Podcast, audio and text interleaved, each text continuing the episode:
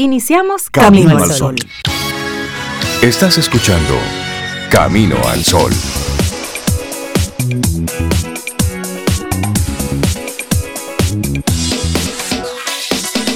Muy buenos días, Cintia Ortiz, Sobeida Ramírez y todos nuestros amigos Camino al Sol oyentes. Muy buenos días. Hola, muy, buenos, muy buenos días. Cintia, hola, Laurita, nuestros amigos Camino al Sol oyentes. Espero que todos, todas estemos súper bien en este día, de verdad.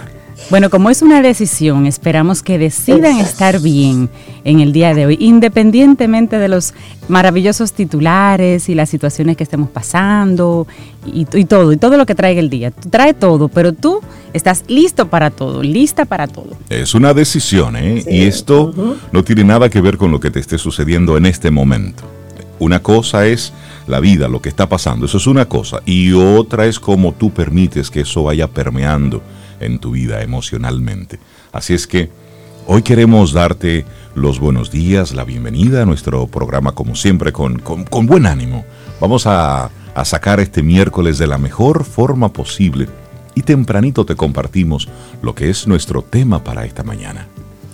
Todos le damos un sentido diferente a la vida.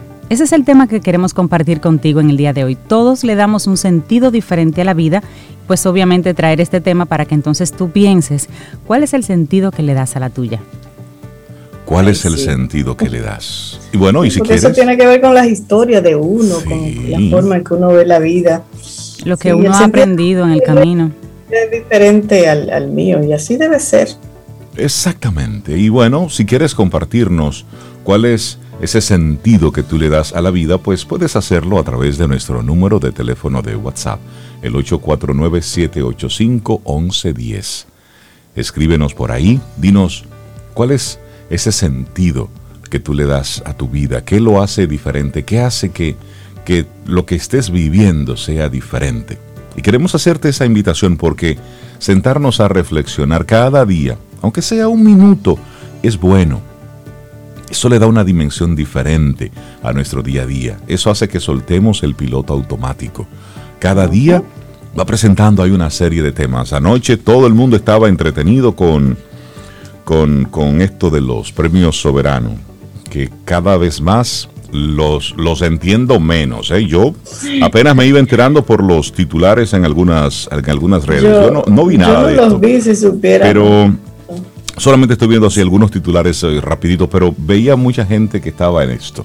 Y cada vez se parece más como a una especie de, no sé, de un, de un tributo como al mal gusto. Ya, ya estaremos hablando sobre esto y, no sé, como una especie de premios de consolación, premios al mal gusto, buscarle la forma de estar bien con todo el mundo, no sé.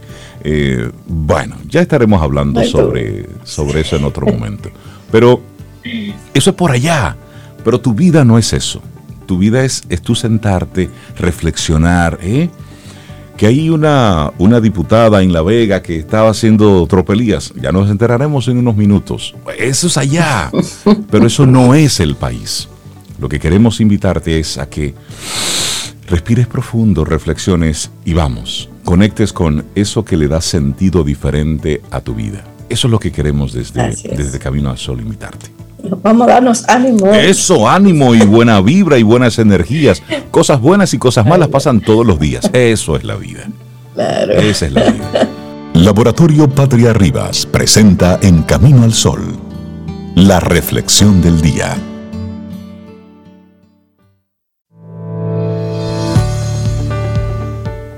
Pero antes decía Albert Einstein que la educación no es aprender hechos, sino entrenar a la mente a pensar.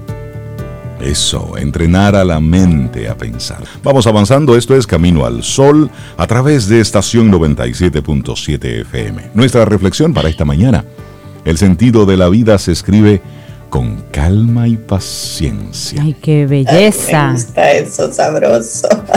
Mire, el sentido de la vida no siempre se experimenta estando enamorado ni a través de una pasión, que tal como viene en ocasiones así mismo se va.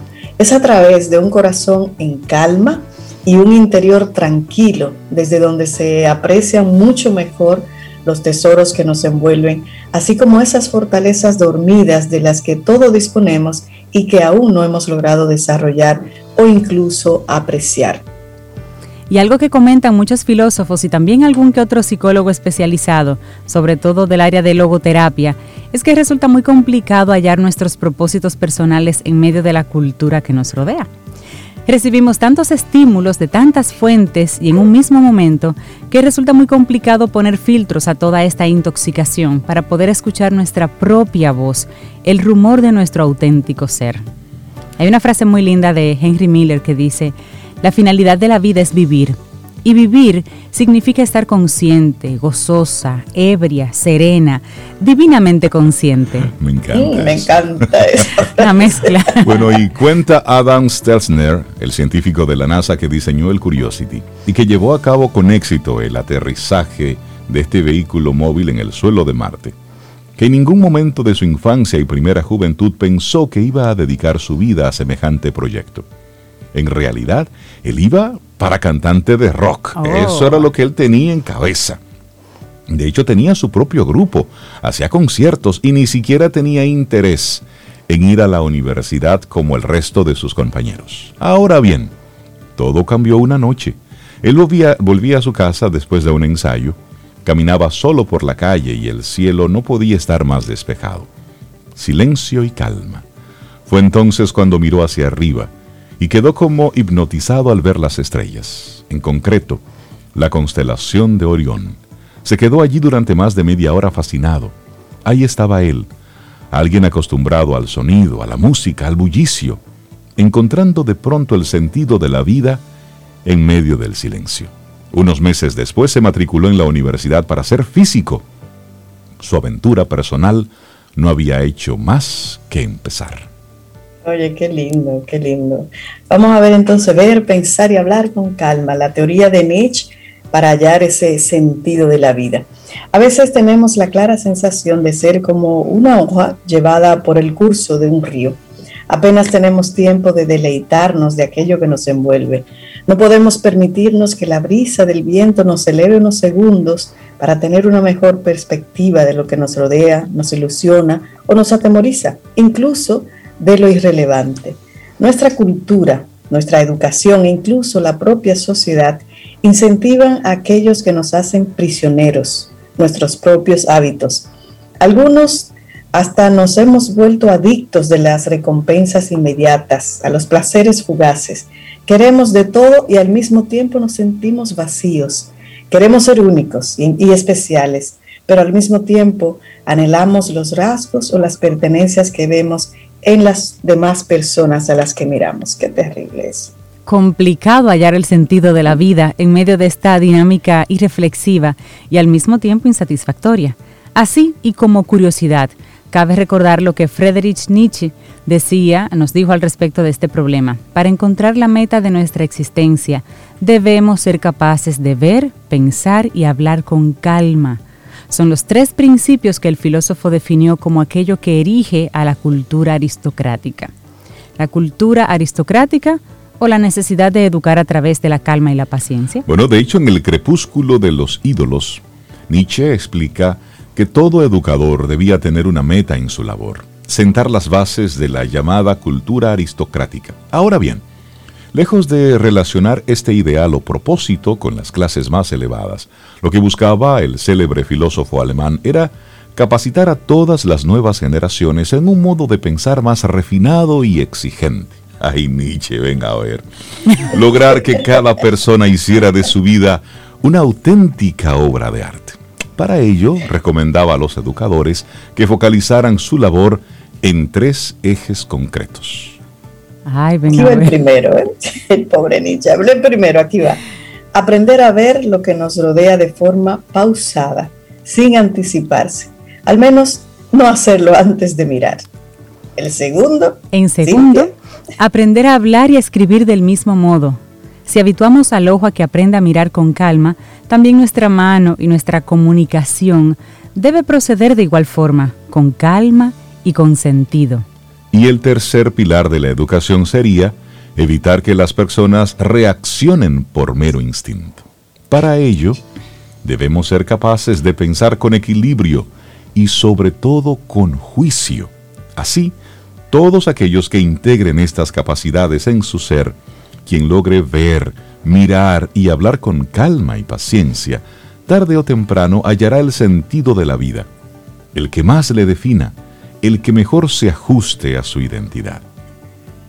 Claro, y hay algo importante, Rey Cintia. Para encontrar el sentido de la vida, no hay que viajar al Tíbet ni a ninguno de esos lugares, tú sabes cómo.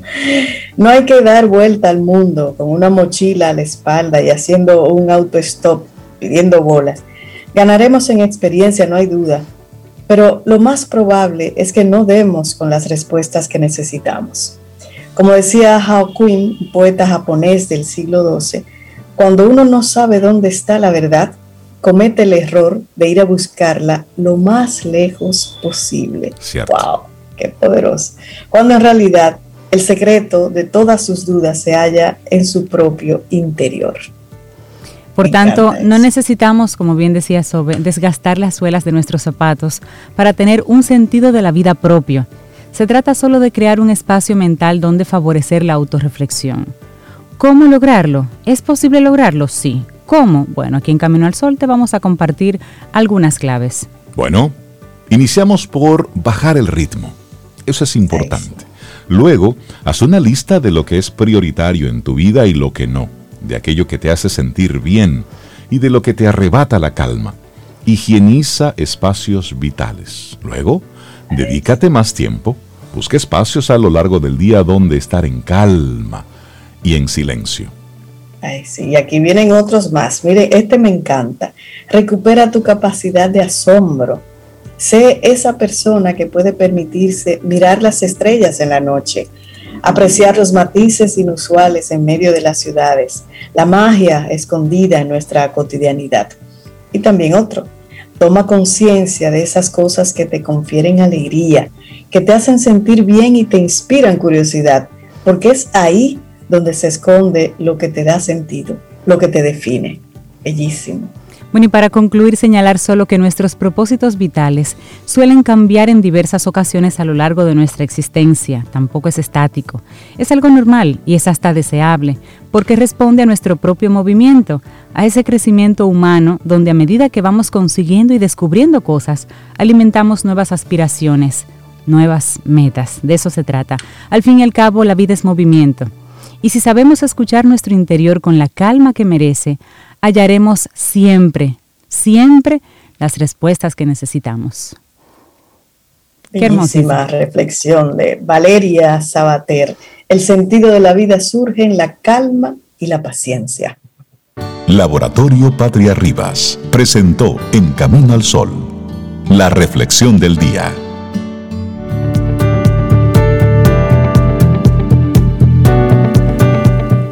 Y decía Benjamin Franklin, invertir en conocimientos produce siempre los mejores beneficios. Por eso debemos enriquecer nuestra mente con nuevos aprendizajes todos los días. Invertir tu tiempo en aprender es la mejor forma de aprovecharlo. Por eso te esperamos el próximo miércoles en nuestro segmento Quien Pregunta Aprende con Escuela Sura, con nuestros amigos de Sura, República Dominicana, donde te traeremos otro tema súper interesante para que puedas tener algo más que agregar a tu conversación cotidiana. No te lo pierdas. Bueno, y nosotros contentísimos de recibir a una mujer, a una mujer potente que siempre nos comparte esos temas relacionados con con mercadeo, pero con liderazgo, con gerencia, business, business. con business, el negocio, el negocio, transformación, transformación, exacto. Estamos hablando de nuestra querida Caril Taveras. Ella es de Ideox, ella es experta en estrategia comercial es conferencista, es docente, bueno, y es amiga de nosotros. Exacto, eso, eso es lo más importante. Cari, buen día. Ese es lo que más me gusta. Ese es el título que más me gusta. Amiga de nosotros. Sí, sí, sí. Ah, Que eso no es cualquier Buenos cosa. Buenos días, querida Caril, ¿cómo estás? Hola, Caril. Todo bien, gracias a Dios. Con una semana intensa, pero en salud y buenísimo, todo está bien, eso es lo importante. Qué bueno, qué bueno. Tú sabes que el lunes, como a las 9 de la noche, yo estaba diciéndole a Cintia, wow, esta semana sí va rápido. Mira, ya hoy es jueves, Rey. Hoy es lunes. ya tú sabes lo intenso de su fin de semana, él era un rey, hoy es miércoles. un, volado, pisado y corrido, como dicen. sí. Pisacola, no era así, uno jugaba. Ya yo, ya yo no Bueno, y hoy Karil nos propone 10 mandamientos para el valor de tu trabajo. Mm, está bueno esto. Mm, buenísimo. Miren, eh, la idea de, trabajar sobre este tema, que pues tiene, colinda, digamos, con todo el tema de marca persona, pero tiene una particularidad y es que son consejos prácticos de nuestra experiencia de vida profesional, pues viene a raíz de, de una conversación que tuve hace unos días con alguien que me comentaba cómo le pongo precio al trabajo que hago, cómo monetizo aquello que sé. Y bueno, eh, a partir de esa conversación profundizamos en este tema y, y importante comenzar haciendo una gran diferencia entre lo que es precio y es valor. Si nosotros nos vamos a, entender estos conceptos de forma eh, del libro, ¿verdad? Con la respuesta de libros, precio es la cantidad de unidades monetarias que se necesitan para que se produzca un intercambio comercial, mientras que el valor es el conjunto de características, circunstancias que se asocian a un objeto, pues para o un servicio, para que se le otorgue un grado de utilidad al mismo. Si vamos a profundizar en esto, precio es pues lo que debe pagar alguien por nuestro servicio, valor es algo muy intrínseco, es, es, nosotros somos los responsables de hacer que pues se nos valore de forma justa. Cuando los profesionales independientes, los directivos, emprendedores comprendan que su marca personal tiene un gran valor, entonces estarán conscientes para, poder ofrecerla de manera eh, pues correcta. Vamos directamente a, lo que serían estos 10 mandamientos o un decálogo para nosotros poder asegurar que esto se cumple en, nuestras vidas. Si nosotros eh, miramos esto desde la mentalidad de eso no me cuesta nada hacerlo y alguien más se puede beneficiar, ya estamos entrando en el terreno donde no estamos valorando nuestro trabajo. No lo tomen a mal, Camino al Sol oyentes y mis amigos en cabina, no lo tomen a mal porque no estoy hablando de dejar de ser generosos. Yo creo firmemente en el principio de la siembra y la cosecha, pero también creo que nuestras horas de servicios pro bonos deben ser muy bien orientadas a causas que lo justifiquen como un bien social, a una institución donde, bueno, totalmente de acuerdo. Eh, eh, nadie le puede pagar sus servicios, ni los míos ni los de nadie. Entonces, ahí es donde nosotros podemos entregar esas horas pro bono, porque es importante recordar que todo aquel fuera de ese marco que necesita nuestra colaboración en el mundo de los negocios debe poder pagar nuestros servicios acorde a sus expectativas o a su realidad presupuestaria. Y si nuestros servicios no están acorde a su realidad presupuestaria, entonces este no es nuestro trabajo, es para alguien más. Otro punto importante es pensar que si no tenemos los conocimientos suficientes para ponerle valor a nuestras horas de servicio, es bueno recordar que tu conocimiento, tu sapiencia, es el producto de experiencias únicas que solo tú has vivido. El simple hecho de que alguien quiera tus servicios o te consulte algo es porque sabe que tú tienes la solución para esa necesidad que ellos tienen. Entonces, no nos estamos refiriendo en este caso puntual a la prestación de un servicio eh, más allá de un marco transaccional. Por ejemplo, si nosotros estamos en un grupo de trabajo, en un equipo, dentro de una, una organización, y un compañero nuestro necesita de nuestro conocimiento, estamos en un marco donde no hay una transacción comercial. Entonces me gusta hacer la diferencia para que pues entiendan eh, cuáles son nuestras recomendaciones. La generosidad es el principal ingrediente del principio de la siembra y la cosecha del que hablábamos hace un momento. Número tres, los amigos de los amigos que requieren nuestros servicios y nosotros pensamos, bueno, es amigo de Rey, eh, no puedo, no puedo eh, cobrarle porque Rey es mi amigo. Bueno, ¿quién mejor que un buen amigo para conocer la calidad de tu trabajo, tus años de estudios y de esfuerzos, tu experiencia, para poder recomendar tus servicios de forma paga? Claro. O sea, ¿Por qué estamos hablando de esto? Porque estamos en un entorno donde hay mucha gente con deseo de emprender. hay mucha necesidad de trabajar y estamos en un momento donde es importante que cada uno comprenda que lo que sabemos, que lo que hemos vivido, que lo que hemos estudiado, pues tiene un, tiene un valor y solamente nosotros podemos dar. Y en esa misma línea, eh, en esa misma línea, Caril, antes de seguir al, punto número cuatro, a veces yo comparo los e, ese tipo de, de disyuntiva con una ferretería. Es decir, muy bien, tú llegas a una ferretería y aunque tú quieras ese martillo, tú no puedes simplemente tomarlo y llevártelo. Tú debes pagar algo por ese martillo que te estás llevando, porque eso tuvo un costo en materia, en tiempo. Es decir, eso a alguien le costó algo, exactamente. Y no puedes decir, pero es que yo tengo tanto. Exactamente. Porque eso tiene, un, eso tiene un precio. Es decir, si tú quieres esto que vale 10, pero solamente tienes uno, qué chévere que tú quieres eso que vale 10 pero solamente te puedes llevar uno, que vale uno. exactamente entonces con el servicio con el servicio es igual es decir te costó me costó un tiempo me costó un dinero formarme, me costó un tiempo tener los recursos que tengo para poder darte ese servicio. Y si doy todo lo que tengo, a pedir me quedo. Es decir, lo que tengo ahí me costó. A mí, a, mis padres que fueron los que me pagaron la universidad. Es decir, hay un costo asociado a todo lo que tú sabes hoy. Por lo tanto, sacrificios. exacto, sacrificios. Y lo más importante, Caril, cuando se trata de, de servicio, tiempo. Es tu tiempo. Eso no hay un inventario de tiempo. Ese día que tú estás con esa persona dándole toda una asesoría, eso es un día que ese día no vuelve. Es decir, esas son tus horas, tus minutos, tus respiraciones que se fueron. Y tú simplemente no renovable. Exactamente. Pero que el tiempo tiene que estar acompañado. Y Cari, estamos haciendo el tema contigo aquí. Pero que mira, el tiempo tiene que estar acompañado también de, la experiencia. Porque si solamente manejamos el tiempo como, como unidad, imagínate que Caril haga una asesoría y esta persona previamente haya pasado por otras asesorías, ese cliente, y dice, pero Caril me hizo una asesoría en dos días y normalmente duran 15 días conmigo.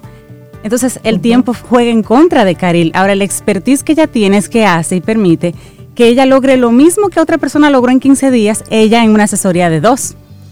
O sea, el expertise también, como, como por ejemplo le dicen a veces a los locutores, pero ese dinero por entrar a una cabina 15 minutos, no, por el tiempo y los estudios que yo tengo para hacerte eso en 15 minutos. Para darte esa interpretación. Cuando otro duraría 3 y 4 días para hacerlo, yo te lo hago en 15 minutos. Y eso tú lo, ponlo a, cualquier profesión, una persona que tenga una expertise. Eso es justamente eh, pues el, corazón de lo que estamos hablando en el día de hoy, que somos nosotros los responsables de hacer que nuestros servicios se valoren de forma justa. El precio es una cosa, el valor es otra. Entonces, eh, eh, lo, lo hemos enmarcado a manera de reflexión porque sé que hay muchos eh, que pudieran estar con estos pensamientos que necesitamos desmontar en aras de poder hacer que nuestro servicio se valore correctamente. Y vamos al punto número cuatro, y la reflexión es, es la siguiente. Si aquello que hoy haces por pasatiempo es una fuente de ingreso y lo quieres monetizar, es una potencial fuente de ingreso y lo quieres monetizar, no pienses que por haberlo hecho antes como un hobby, nadie estaría dispuesto a pagar por ello. Una manera eh, interesante de recordarlo, eh, e, este punto en particular, es que muchos de los grandes emprendimientos que hoy se convirtieron en empresas muy exitosas y en modelos de negocios extraordinarios, comenzaron en el garaje de una casa y comenzaron con ideas de jóvenes muy disruptores para su época. Apple, Microsoft, Google, Hewlett Packard, Disney, Mattel Incorporation, Amazon, Yankee Candle, muchas empresas comenzaron en, el, patio de una casa. Y esas son pruebas vivientes de que algo que era divertido para nosotros puede convertirse realmente en una fuente de negocios. Entonces es importante que no temamos. Si somos buenos en lo que hacemos y nuestros relacionados se deleitan en ello, es tiempo de pensar cómo volver esto a un modelo de negocios que nos proporcione satisfacción, claro está, pero también recursos, porque es válido pensar en grande desde ideas pequeñitas. El cielo es el límite para el que sueña y acciona. Número 5. A veces, ante algo que consideramos muy novedosos, muy novedoso, que no hemos practicado lo suficiente, nos sentimos inseguros al momento de ofertarlo.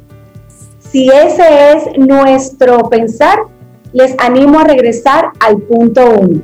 Tenemos siempre eh, pues organizaciones sin fines de lucro que pueden ser eh, nuestros espacios de crecimiento y necesitan nuestro apoyo.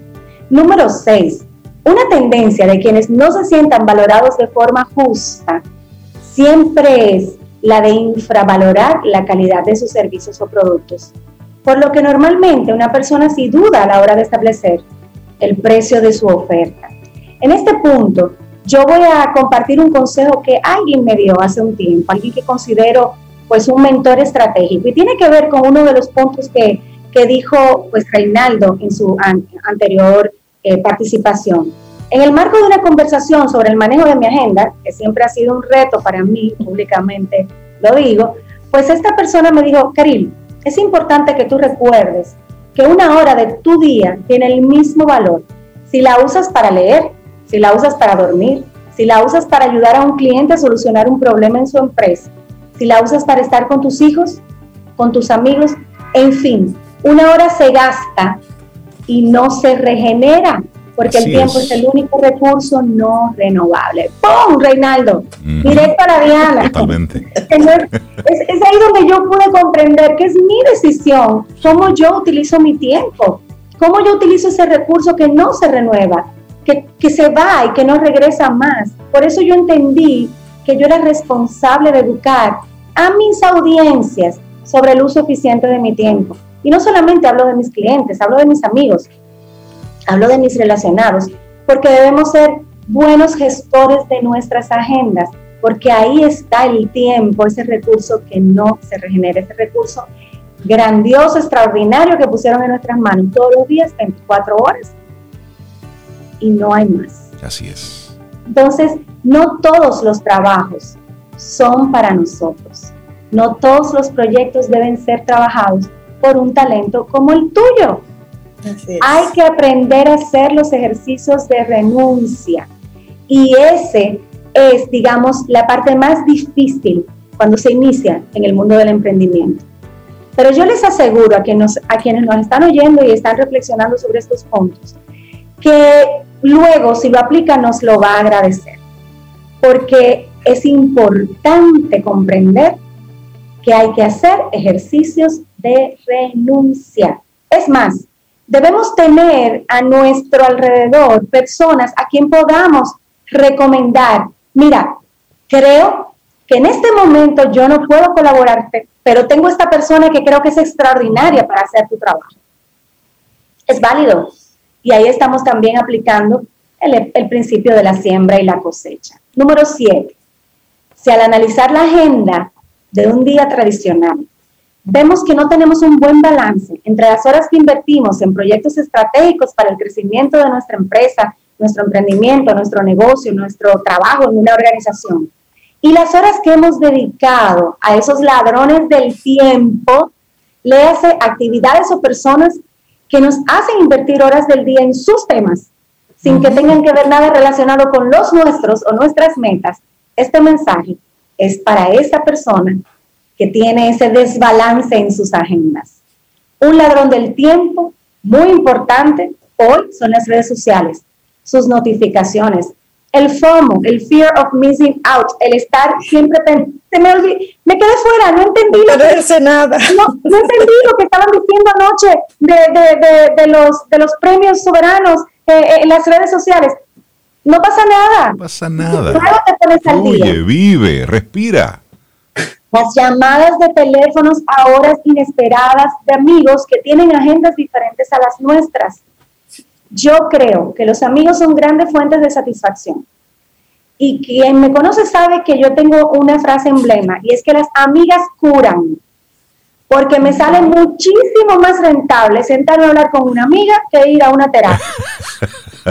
Entonces, el punto aquí no es que no atendamos a nuestros amigos, es que aprendamos a manejar nuestra agenda de manera tal que podamos tener los espacios organizados de forma estratégica, incluso para tener diseñado el tiempo que vamos a dedicar a esas fuentes primarias de satisfacción, nuestra pareja, nuestros hijos, nuestra familia, nuestros amigos, nuestros colaboradores. Y el orden que lo mencioné guarda una relación importante con el nivel de importancia que debemos darle en nuestras vidas, según mi perspectiva. Totalmente. Número 8. Al presentar una propuesta de servicio, si has pasado más del 30% del tiempo argumentando el valor otorgado por el precio aceptado, de eso. Ahí no es. Suelte, sí, suelte eso. Ahí no es. Debemos ser generosos aún con nuestros clientes potenciales, pero, y esta es una gran pregunta, ¿no les ha pasado que se les acumulan los pendientes de proyectos de clientes actuales y tú ves los días que pasan y pasan sin poder completarlos? Pues quizás la respuesta es que necesitamos encontrar nuestro nicho y entender en qué somos muy buenos, para quienes somos muy buenos y trabajar en eso específicamente. Y el 80-20 funciona, Caril, en eso. Es decir, el 80-20... El 80-20 funciona, sí es, Reinaldo.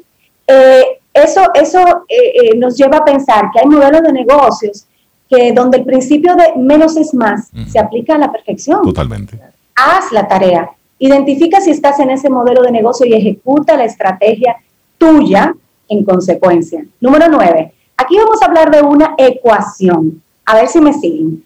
Valor ofertado más valor percibido menos precio de transferencia del servicio otorgado siempre debe ser igual a un beneficio para las partes involucradas. Buenísimo.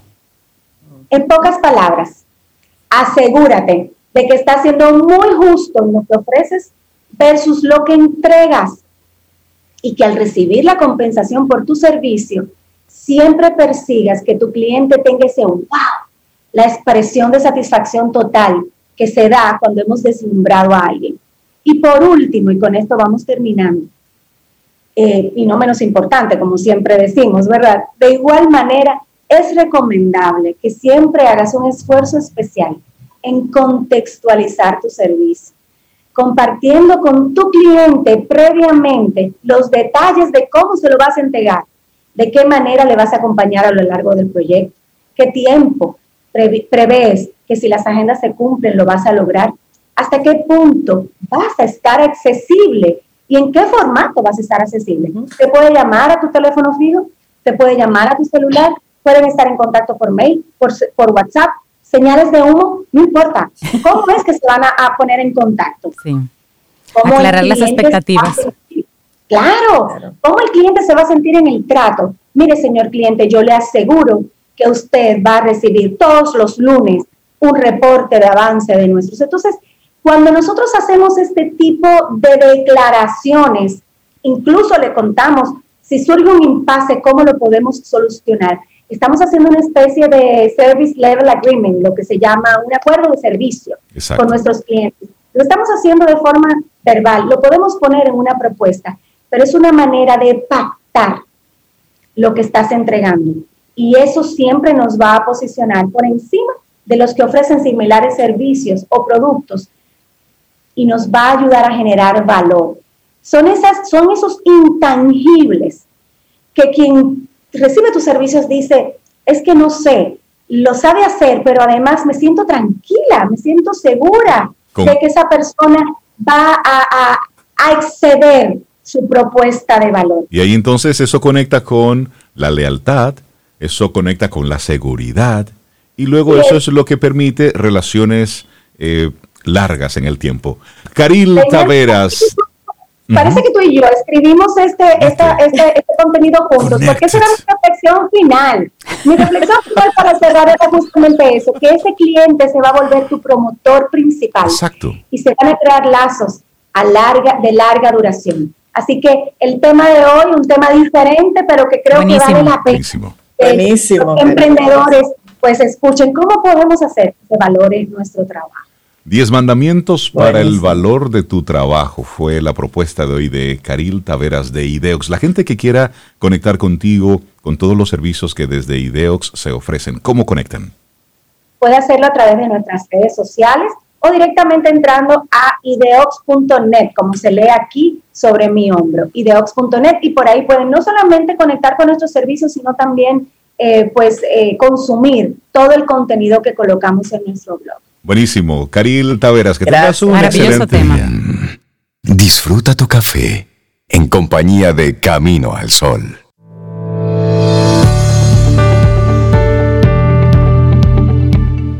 Nuestra siguiente frase de Ana Frank, tomado del diario de Ana Frank, dice, no pienso en todas las desgracias, sino en toda la belleza que aún permanece. Y vamos avanzando en este camino al sol a través de estación 97.7 FM. Gracias por estar ahí conectados con nosotros y bueno, vamos a conectar con, con música, con buena vibra, con, con cosas chéveres aquí en Camino al Sol. Darle los buenos días, la bienvenida a Diego Jar. Buenos días, bienvenido a Camino al Sol. ¿Cómo estás, Diego? Hola, ¿cómo están? ¿Todo bien? Súper, bien de estar aquí con ustedes. Qué bueno tenerte Nosotros súper contentos. Mira, Diego, lo primero que vamos a aclarar, ¿jar o yar? Cuéntanos. ¿Cómo es? Yar. Diego Yar. Ya se acabó, señores. Decirle de dos formas. Diego, Yar. Así que.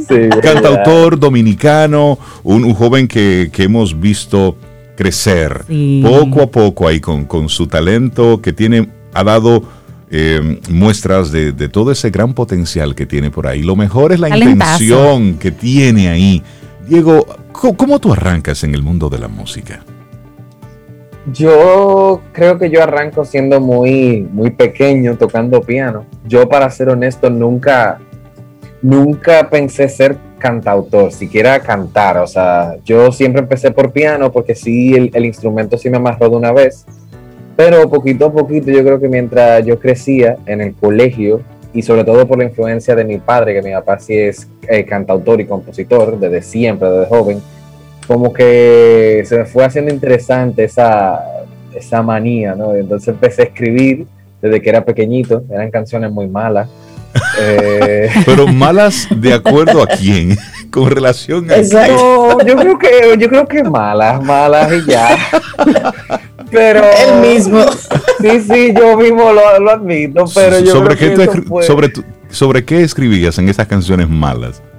Sí, mira, yo creo que al principio, por ejemplo, habían algunas clases, por ejemplo, específicamente, yo creo que era como religión, y entonces como que si tú hacías una canción te pasaba un examen entonces yo hacía una canción sobre cosas rarísimas, que se supone que eran temas de, del colegio, pero me quedaban súper raras, rimaban, no sé, eran rarísimas.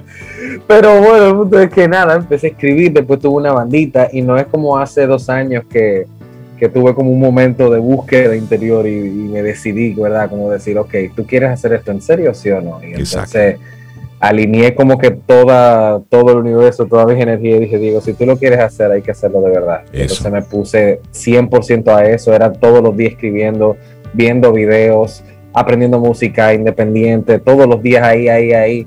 Y es increíble como cuando tú decides cómo hacer algo de verdad, todo empieza a abrirse camino poco a poco. O sea, para mí, eso fue un antes y un después. Cuando yo decidí de verdad, vamos a hacer esto.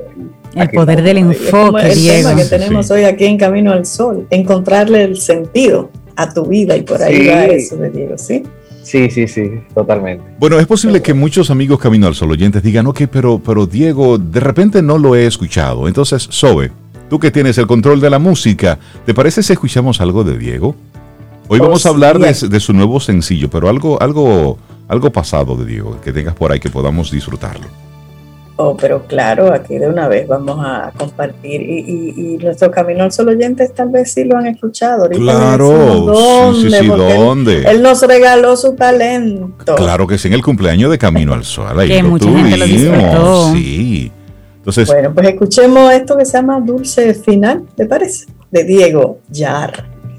Camino al Sol es dar probaditas, porque tenemos a Diego con nosotros, por eso suena chulo, me gusta. Dulce Final con Diego Yar. Óyeme. Bellísimo, suena tierno, puede parece con final así. ¿Cómo, fuiste definiendo ese estilo de música, Diego?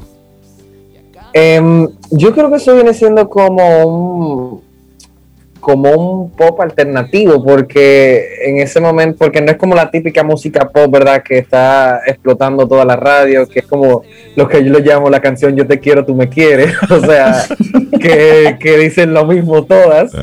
Eh, y por eso como que a veces es un poquito más no convencional, ¿no? Incluso por, por el mismo tema, porque ese final simplemente trata que es un tema real, o sea, trata de dos personas que no quieren aceptar que ya se acabó, entonces se trata del dulce final, o sea, ya, no importa lo que hagan, no importa cuántas veces se junten, ya se acabó. Fue lindo mientras duró, como dicen. Exacto, exacto, entonces como que esa necesidad que tenemos, que a veces sabemos que algo se terminó, pero queremos seguir ahí y seguir ahí tratando.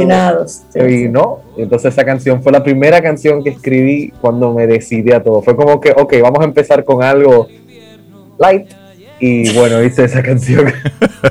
Mira, Diego, yo que te conocía un poquito de, antes, pero no vamos a explicar cómo. Pero yo me alegré muchísimo cuando, y eso es llevando el, tema a, cuando tú estuviste en Dominicana Got Talent. Yo me alegré muchísimo cuando tú entraste en este concurso, que bueno, que impresionaste mucho a Wadis. Wadis que es, es, un artista. Y para impresionar a Wadis tiene que ser un artista que lo haga. Y lo impresionaste tanto que te, él, bueno, él te otorgó el Golden Buzzer, el botón este que te llevó directamente a la semifinal después del cuarto episodio. Tú pasaste directo a la semifinal. No, no, no, ese muchacho hay que llevarlo hasta allá. ¿Cómo, ¿Qué significó para ti este premio y en qué ha cambiado un poquito la, tu exposición como artista, digamos? Mira, yo, yo siempre digo lo mismo, a mí me cambió radicalmente la vida, 100% ahora, porque eh, muchos planes que yo tenía quizás a, un poquito a largo plazo. Más largo plazo. Lo que pasó fue que de repente todos se volvieron un medio plazo y corto plazo. Excelente. Porque, porque muchas personas eh, como que al ver lo que yo hacía y que iba muy en serio, eh, decidieron venir como a apoyarme de una manera muy bonita y, muy orgánica. Entonces, a, eh, muchas personas que vinieron y me preguntaban directamente, oye, ¿qué tú estás haciendo con tu vida? ¿Cuándo tú vas a sacar más música? ¿Qué, vas, qué estás haciendo? Por fin, Diego, yo tanto que te lo decía. Míralo ahí. Llegó tu, tiempo. Y entonces, obviamente, eh, como que eso ha cambiado muchísimo porque, o sea, estoy recibiendo mucho, mucho apoyo, gracias a Dios, de muchas personas muy bonitas, eh, canciones que quería sacar, el álbum soñado que quiero hacer, o sea, ha sido muy, muy, muy, bonito. Y sobre todo nunca me acostumbro como la gente en las calles cuando me para así. Y cuando me, y cuando me reconocen, como estamos con mascarilla, solamente me ven eso. Está aquí y aún así solamente me ven y es como que me da una risa porque ellos se me quedan mirando así, como que sospechando. ¿Será, y yo, lo, miro así, solamente se me ve los rizos y, los ojos y me dicen que eres tú, ¿verdad? Sí, yo soy.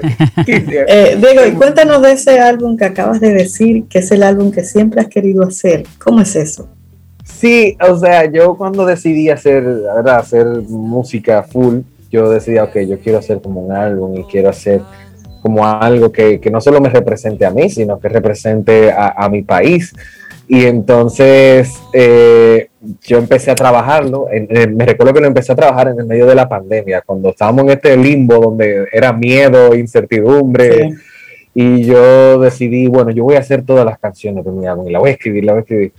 Y son como unas canciones que son todas historias, son conceptuales, y gracias a Dios es algo que, que ahora mismo es una realidad, o sea, ya casi con Dios mediante lo, vamos, lo estamos empezando a trabajar el mes que viene eh, para estar listo con mediante diciembre o enero y poder lanzarlo formalmente, ¿no? Y a ver si conseguimos mi sueño parcialmente último en esta etapa es para denominaciones, no sé. Pero estamos buscando eso. Mira, y hablemos un poco de, de, influencias musicales. Hablabas al principio de, de, tu papá que sí era cantautor, pero ya luego en la parte eh, personal, en la parte individual, en ese descubrir eh, otros artistas, otros géneros, ¿por dónde andan tus influencias? Sí, yo siempre lo divido en dos, porque tengo que ser totalmente honesto. Primero, la influencia musical de, de mis padres directa, o sea... Lo que ellos escuchaban. No, no, Su, mamá canta precioso. Literal, o sea, y entonces lo que pasó fue eh, que ellos escuchaban mucho, o por lo menos yo no sé si lo hicieron de maldad, como que para condicionarme desde ahora. pero ellos me ponían mucho lo que era la nueva trova, ¿no? Eso es una estrategia que usamos los padres para ir poco a poco eh, trabajando algunas cosas. Déjame escuchar música. Pero sí, ellos, ellos me ponían, ¿verdad? A Silvio, me ponían a Pablo Milanés, a Joaquín Sabina, Ah, también me ponían mucho a Queen, me ponían ah, a. Pero, sí, sí, sí. pero podemos o sea, era algo como de doctrina. Sí, era una doctrina. Yo lo relajo, yo le digo, digo, ustedes me adoctrinaron, pero no pasa nada. Me adoctrinaron con buena música. Pero era algo que yo, a mí me da mucha risa porque claramente en esos tiempos yo no entendía las letras de las canciones. O sea, yo sabía que estaban hablando español mucho, pero eran letras tan profundas a veces que yo ni las entendía. Pero la música sí me llegaba y la música era algo que aunque yo no la entendiera, me cambiaba. Pero ya cuando, ya cuando era más adulto y ya sí podía buscarlo por, por mí mismo, sí fui, tuve una referencia muy fuerte de, de Residente, ¿no? Que es este, este personaje que a mí me encanta, que es como que es reggaetonero y de repente suelta todo y empieza a hacer música política revolucionaria eh, me gusta mucho cultura profética también, por eso mismo.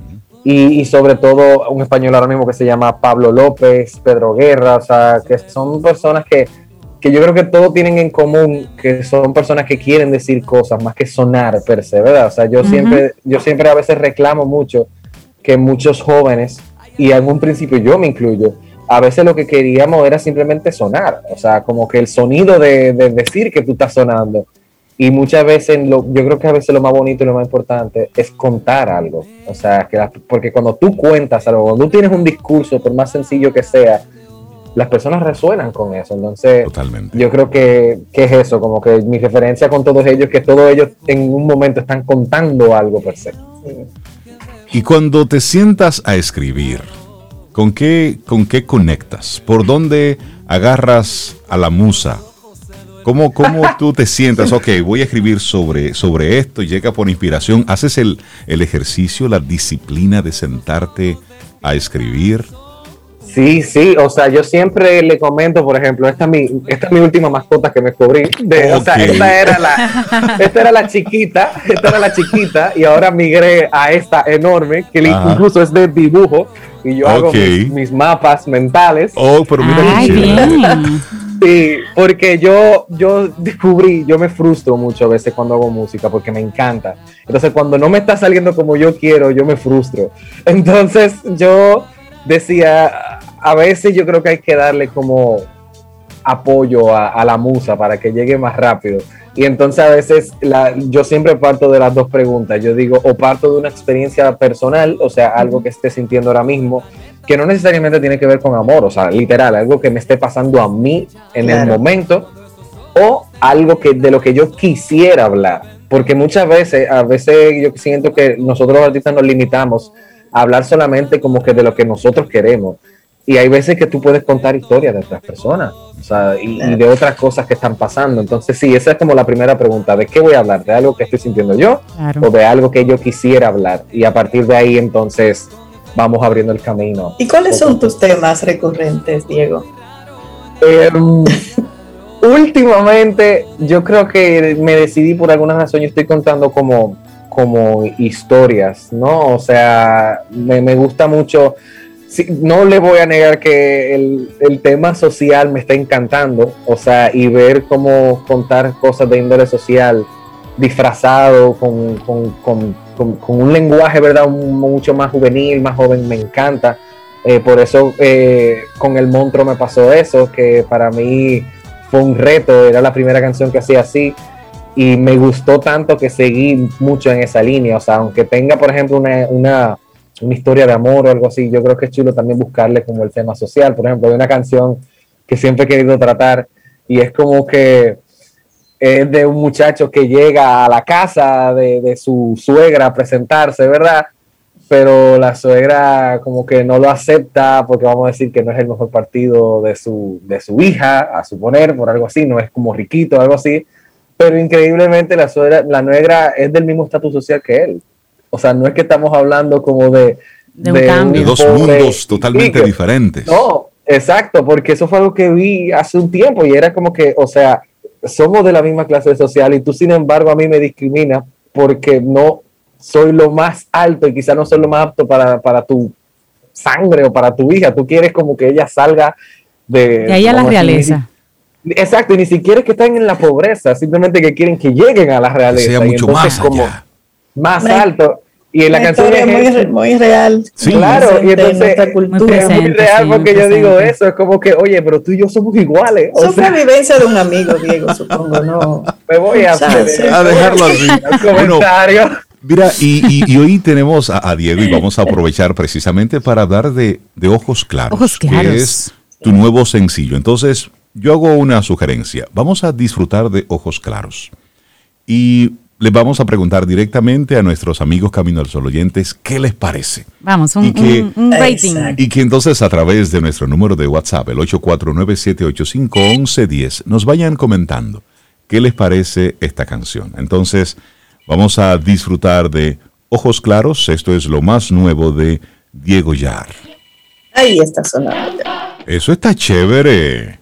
Eso sí que me Pero gustó. lindo. Me Es gustó lo mucho, Más Diego. Yo me lo reciente bailé, me lo disfruté. de Diego Yar.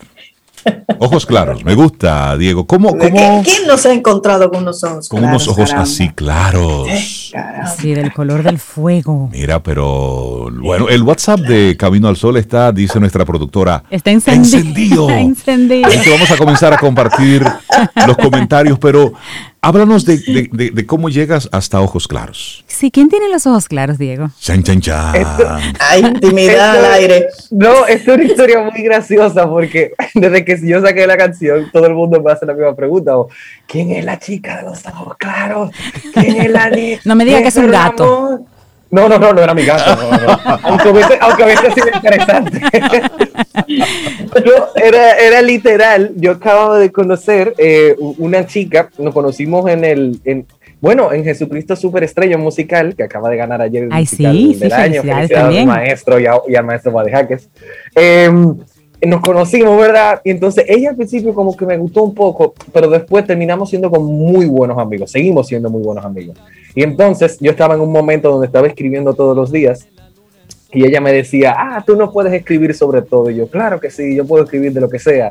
Y me dice ella, ah, pues hazme una canción a mí. Y yo dije, ¿por qué yo te voy a hacer una canción a ti? Y dije, oye, ella hinchinchando, porque tú no puedes. Y yo, ah, pues está bien. Ah, Entonces, el reto. El Ah, reto. el reto, a mí me encantan los retos, me fascinan y me encanta que me digan que no lo puedo hacer. Eso para mí me Mírame, tú le dices luego, mírame. Exacto. Y entonces me recuerdo que mientras estaba en el proceso creativo, yo decía, ok, pero ¿qué yo voy a decir de ella? Yo, yo no sé de qué hablar de ella. Y me recordé precisamente de lo, lo primero que yo le dije, o sea, nos conocíamos hace mucho, pero cuando volvimos a reconectar como amigos, lo primero que le dije, estábamos en el teatro, entonces habían como unas luces muy fuertes, estaba al lado de mí, y creo que ella me iba a decir un chisme, algo así, y me miró, y yo sé yo cuánto, y yo le vi los ojos, y yo literal textualmente le dije, wow, tú tienes los ojos claros.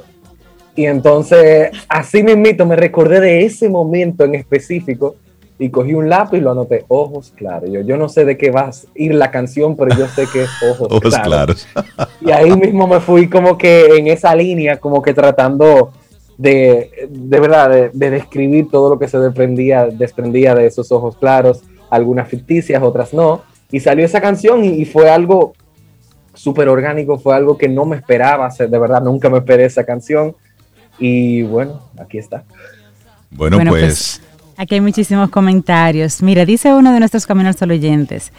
Hola, yo lo conocí en el aniversario de Camino al Sol. Me encantó. Y luego me lo he tropezado por ahí en mis ratos de actualización fuera de estación. Y lo chasamié. Sabes, eso es un verbo término nuevo. Para no perdérmelo. Y esa canción me toca y no sé aún por qué. Y luego escribe, Ah, mentira. los ojos claros por ahí. No, no, no, luego dice ella misma, mentira, yo sí sé, hay unos ojos claros por ahí que me están hipno- hipnotizando. Oh. Qué bueno. Y hay otro comentario, Diego, que dice, Diego Yar es una estrella, es el tipo de personas que te devuelven la esperanza. Lo ves y piensas, no todo está perdido. Wow. Ay, Ay, qué Dios. hermoso, qué hermoso. Bueno, Qué. Y Diego, caritas felices ahí, muchísimas. Sí, y, y nosotros desearte que tengas una, una carrera exitosa. Primero que tengas una vida feliz eh, y que tengas una, una carrera muy exitosa. De verdad que sí, gracias. Gracias por, por decidirte llevar tu, tu, música, tu arte y compartirla con el mundo. Hay muchos artistas que se quedan con todo para sí, pero qué bueno que tú has decidido compartirlo. Desearte muchísimos éxitos. Camino al Sol está aquí como un espacio donde que queremos de vez en cuando conversar contigo y ver, ver tus novedades cuando ya esté todo ya en la normalidad, los conciertos, las diferentes cosas en las que estás eh, involucrado. Nosotros creemos en precisamente en los trabajos de calidad y en lo tuyo se, se combina eso, la, la, calidad del trabajo, pero al mismo tiempo un buen corazón, una buena vibra. Así que oh. te deseamos y te abrazamos en, en la distancia y sé que vamos a escuchar mucho, mucho de ti de forma muy positiva.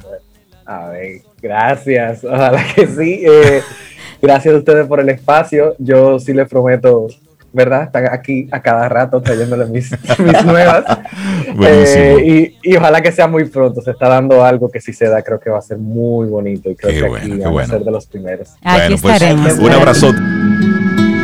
Siente y disfruta de la vida. La vida. Camino al sol. Camino al sol.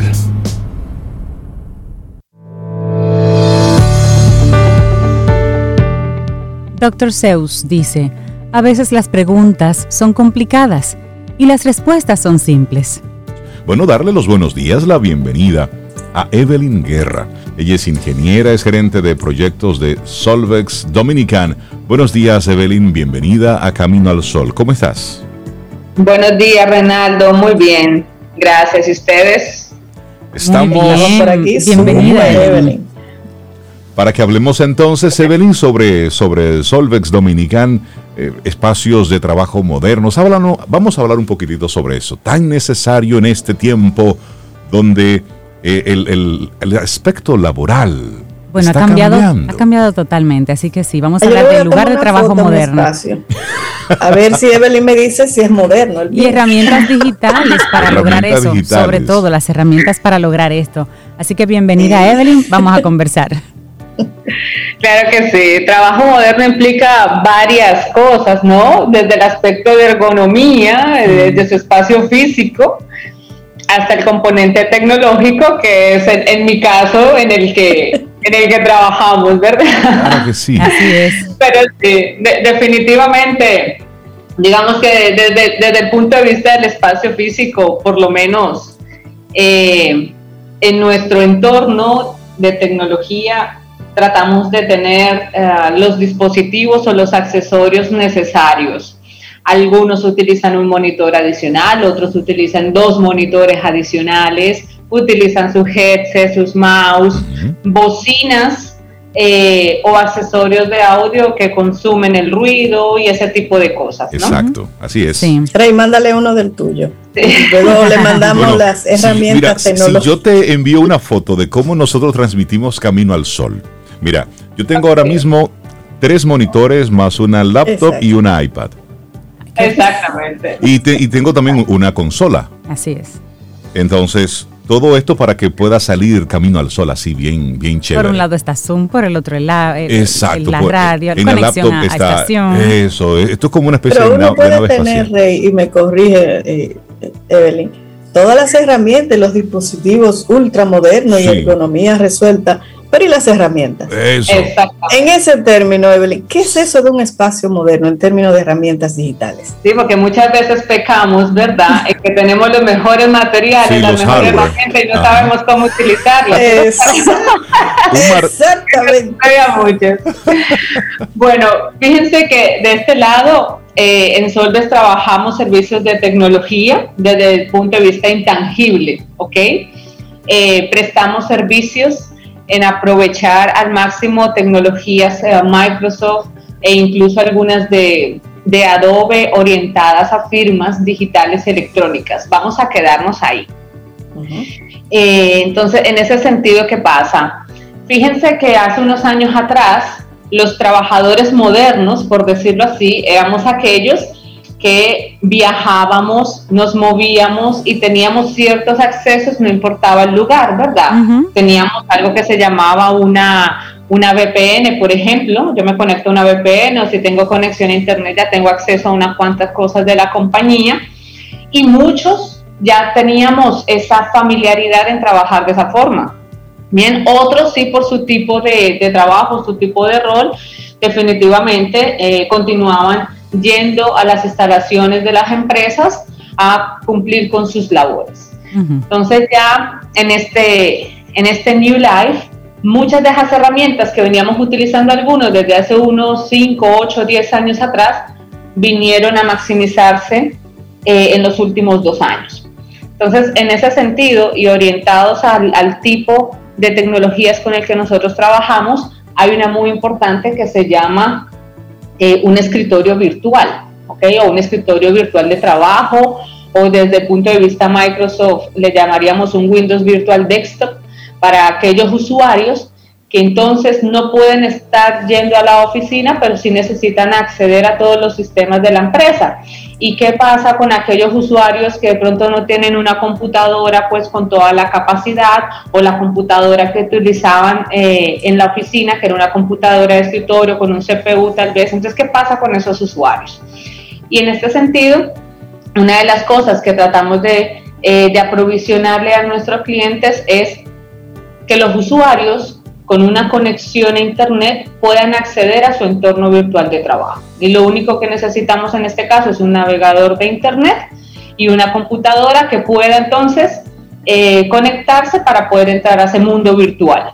Bien, pero fíjense que en este caso no estamos teniendo en cuenta la capacidad física de la computadora del usuario que pueda tener en su casa, sino que le estamos habilitando su eh, computadora y su entorno virtual. Ya ahí Obviamente, dependiendo de las necesidades del usuario, se le habilitan esas computadoras virtuales con ciertas capacidades, ciertas especificaciones y alrededor de todo eso, todas las configuraciones de seguridad necesarias para que el usuario entonces pueda trabajar, porque esa es otra de las, ah, de las inquietudes, ¿no? ¿Qué pasa que yo le dé a mi usuario eh, desde su casa todos los accesos? Bueno, pues en ese caso toda la parte de seguridad se trabaja sobre la identificación del usuario y sobre ese entorno virtual que se le está dando. Estamos, estamos hablando con Evelyn Guerra, ella es gerente de proyectos de Solvex Dominican. Tengo una pregunta para ti, Evelyn, a propósito de una información que compartimos temprano en la mañana, y es que Facebook puede imitar tu escritura, y están hablando de cómo inteligencia artificial puede imitar tu forma de escribir solamente al ver una palabra que tú mm. hayas escrito. Y hay un tema dentro de todo esto de un espacio de trabajo virtual que es la firma digital. Es decir, ya... Firma electrónica, sí. La firma electrónica cada vez más es común el que tú puedas firmar documentos importantes eh, y ya es válida la firma eh, electrónica. Desde el punto de vista de seguridad y a propósito de este anuncio de Facebook, ¿qué tan seguro es eh, este proceso de las firmas electrónicas? Bueno, definitivamente eso es algo que también existe desde hace varios años. Nosotros en este caso, eh, la marca con la que trabajamos es con Adobe. Existe una herramienta que se llama Adobe Sign y creo que es válido aclararles que realmente existen las dos firmas, tanto la digital como la electrónica. Cada una tiene características diferentes y finalidades eh, diferentes. ¿Ok? Entonces, eh, nosotros tenemos, por ejemplo, el lado de firma electrónica, eh, el tema de que podemos firmar con el lapicito si es una tablet, con el dedo, con el cursor del mouse, con la imagen de la firma, ¿ok? Y tenemos la otra firma, la digital, que entonces sí, ya tenemos todas ah, una serie de identificadores únicos que nos puede validar entonces la, la, autenticidad de esa firma. Entonces es importante que ustedes sepan en este sentido que hay todo un marco legal al respecto en Dominicana lo, lo, apoya o lo supervisa eh, el Indotel sobre la ley de comercio electrónico y ahí entonces se hace la aclaración de que existen esas, esos dos tipos de firmas, que existen entidades certificadoras también, independiente de la herramienta. Entonces, la herramienta en este caso con la que trabajamos, que es Adobe Sign, ellos responden a unos a estándares de seguridad a nivel mundial donde existen igualmente eh, máscaras, por decirlo así, máscaras únicas, que incluso eh, herramientas como o fabricantes como Adobe, incluso el DocuSign, que de pronto algunos han escuchado, responden a esos identificadores únicos. Entonces, en ese sentido, ¿qué pasa? Que si nosotros implementamos Adobe Sign para manejar firmas digitales o electrónicas, tenemos que utilizar la máscara, que en este caso sería el arroba adobesign.com, que es la que está mundialmente y oficialmente autorizada desde el lado de Adobe para manejar firmas. ¿Ok? No es algo que yo adquirí una firma, una herramienta de firmas, y entonces yo puedo firmar y desde mi correo es sobeida arroba camino al sol y lo mandé. No, realmente todo es a través de Adobe Sign que se identifica el usuario, el documento, incluso la IP de la computadora, desde donde firmó, a qué hora se firmó, se pueden generar flujos de firmas. Qué bueno, hay, un, hay un cierto, hay un nivel de seguridad. De, seguridad y garantía. Evelyn, ¿y es costoso tener acceso a las herramientas virtuales? Ahora mismo mucha gente se tuvo que ir bueno, rápidamente a casa, a trabajar de, como Dios lo ayudó, de manera virtual y remota. Sin embargo, muchas empresas se dieron cuenta, y muchos empresarios, que no necesitaban volver a ocupar un gran edificio, que muchas cosas pueden mantenerse en esa virtualidad pero obviamente teniendo las herramientas adecuadas. ¿Es costoso para un emprendedor, a una empresa pequeña, contar con estas herramientas virtuales y mantenerse en ese, en esa, eh, digamos, ese modo remoto? En ese caso, yo no te puedo dar un costo preciso. El costo es muy variable dependiendo del tipo de cliente. Lo que sí es importante saber aquí es que desde una persona, una, una sola persona puede acceder a esas facilidades de, mm. trabajo, de trabajo remoto. ¿okay? Ahí se utilizan herramientas como un Microsoft 365, un Office 365, donde tener una cuenta de usuario con una contraseña y una suscripción con una serie de aplicaciones y servicios ya está sumergida dentro de ese mundo. Bien, si ya hablamos de un pequeño negocio, igual. Tenemos que determinar entonces cuál es el escenario de ese negocio para saber entonces qué facilidades tienen. El costo es muy variable. ¿Por qué? A las personas que no estamos dentro del mundo de tecnología, yo les dejo saber que en este caso la tecnología ya la consumimos como un servicio en muchas cosas. Entonces, dependiendo de mi tamaño, de mi escenario y de lo que yo necesito, por eso mismo pago. Y si nos vamos ya a grandes organizaciones, a grandes corporaciones, obviamente es más complejo, pero es igualmente eh, asequible. La invitación aquí en este caso es compartan con nosotros su escenario para nosotros entonces poder brindarles las mejores recomendaciones. ¿Cómo se pone la gente en contacto? y, Evelyn, ¿cómo, se pone la gente en contacto contigo, con ustedes, con, con Solvex? Claro. Bueno, primero el correo clásico, contacto arroba solvex.com.do, súper sencillo. Eh, un teléfono, 809-518-2345. Y bueno, está nuestro website disponible, redes sociales igualmente que pueden contactarnos. Buenísimo. En lo pueden buscar. Bueno, pues muchísimas gracias, Evelyn Guerra, gerente de proyectos de Solvex Dominican. Muchísimas gracias, muchísimos éxitos y estamos seguros de que muchos Camino al Sol oyentes te van a estar llamando. Un gran abrazo, ¿eh? Igualmente, Evelyn, un abrazo. Un placer. chao. Y esperamos que hayas disfrutado del contenido del día de hoy.